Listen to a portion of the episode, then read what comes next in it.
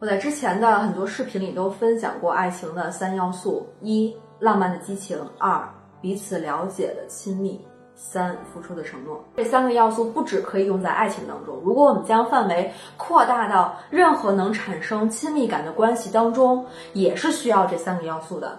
第一个，让人产生好奇的新鲜感；第二个，呃，彼此了解的亲密；第三个，付出的承诺。那我向来呢是一个说了就一定会做的人。最近我在反思我和唐丸的之间的关系的时候呢，我发现其实我自己一直是把大家当做某种特别的亲密关系来相处的。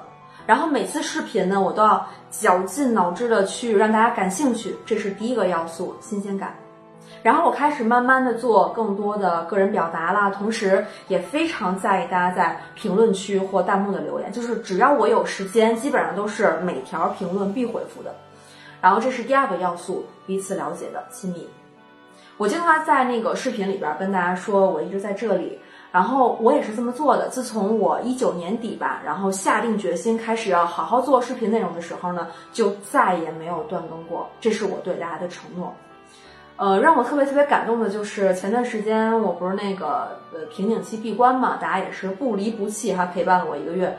呃，看了一些乱七八糟的比较任性的内容，然后这是大家对我的承诺。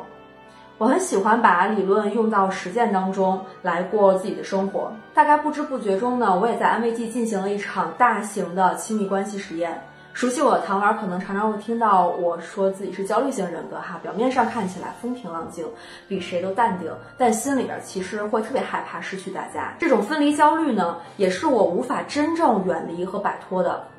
呃，分离焦虑就是最原始的哈，它指的是呃婴幼儿时期的一种焦虑的体验。不知道大家自己还记不记得小的时候有没有过类似的经历？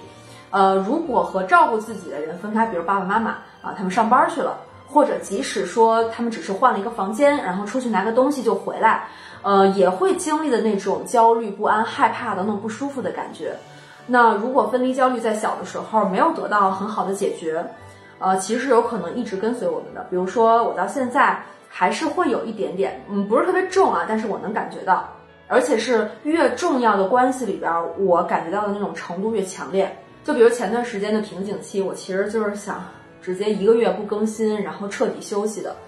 但是呢，因为分离焦虑，担心大家一一个月见不到我，然后就会去找别的 UP 主玩耍，然后就不回来了。所以在周安的鼓励和建议之下，我用伪闭关的方式度过了那段时间。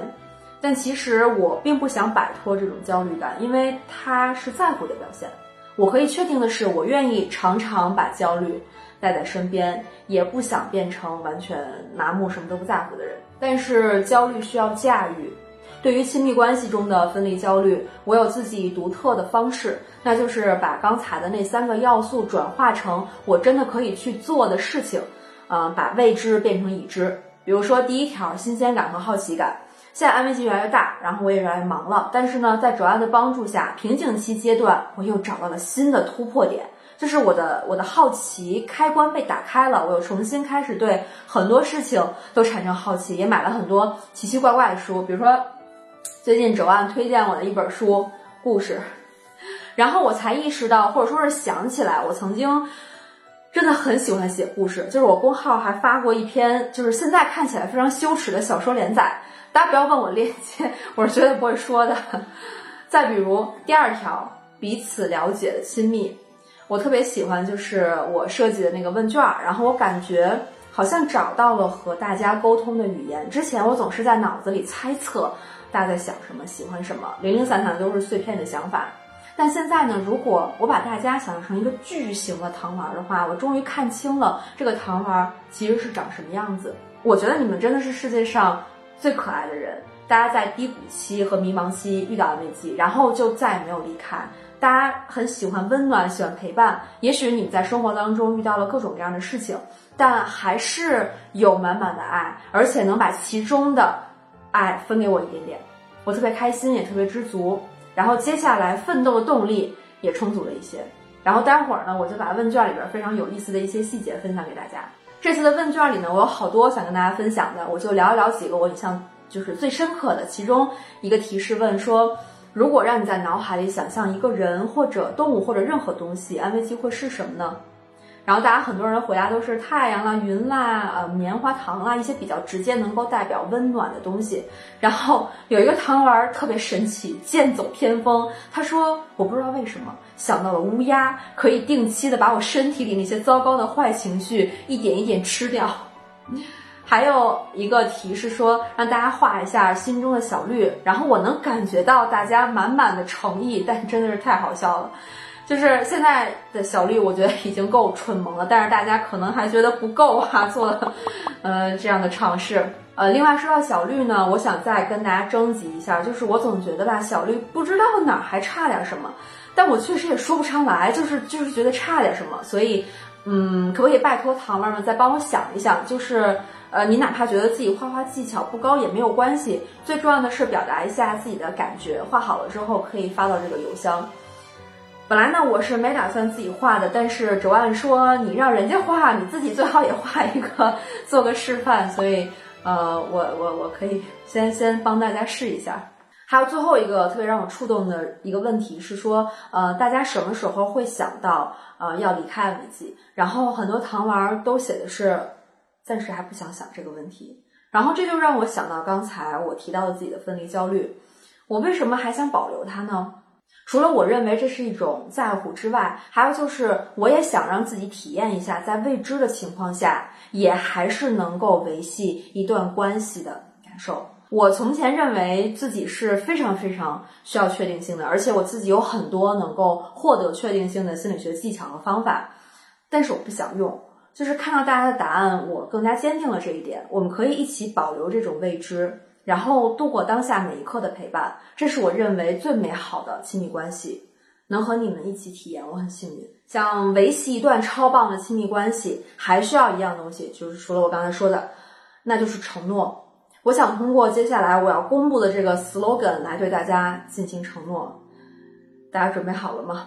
上周日的视频发布的当天呢，我就收到了数百份的问卷，然后大家频繁提到的词汇有太阳啦、云朵啦、棉花啦、被子啦、大象啦、兔子等等非常温暖的意象。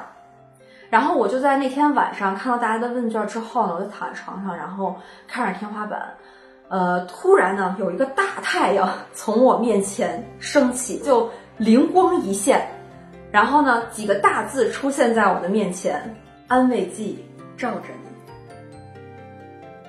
当然，我还是有些忐忑的，毕竟任何改变都会需要大家一段时间的适应。我想解释一下，在这个 slogan 中，我寄托的一种愿望。我希望安慰剂可以像太阳一样围绕在大家的周围，像温暖的日光一样照着你。与此同时呢，这个 slogan 还有一个谐音梗的小彩蛋，那就是安慰剂照着你。就是当大家需要安慰剂的时候呢，就会罩着你；当大家不需要安慰剂的时候呢，就会罩着你。总之呢，会一直围绕在大家的身边。这个承诺，安慰剂会一直坚持。同时，还有一个好消息要宣布，就是我想借着这个契机呢，嗯，正式的成立安慰剂的粉丝群。如果大家厌倦了无聊的孤独，希望有一个地方罩着你的话。我在这里向每一位糖丸发出正式的邀请，但因为呢，我就是稍微有点完美主义嘛，这个粉丝群我希望好好设计，让大家觉得是有意思的、有价值的，所以第一个群的人数可能不会太多，呃，但是之后会慢慢放开。大家如果想加入的话，可以先填一下评论区的那个表格，到时候负责粉丝群的店员会跟大家联系。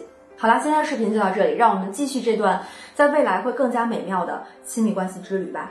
呃，今天弹幕呢，咱们一起来发一下刚才的 slogan 如何？作为我们契约的见证，大家可以根据自己现在的心情来发，是安慰剂罩着你呢，还是安慰剂罩着你？总之，不管怎么样，安慰剂一直在这里。我们下期见，拜拜。